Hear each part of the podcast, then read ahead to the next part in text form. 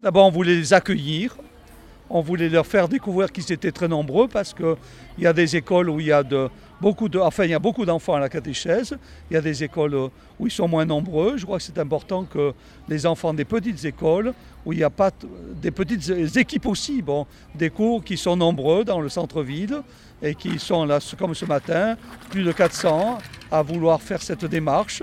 Certains se préparent au baptême, d'autres ont été baptisés récemment. Et je crois que c'est une grande joie pour les uns pour les autres de découvrir la joie d'être ensemble et la joie d'accompagner des copains, des amis sur la route du baptême. Voilà un petit peu l'expérience de ce matin.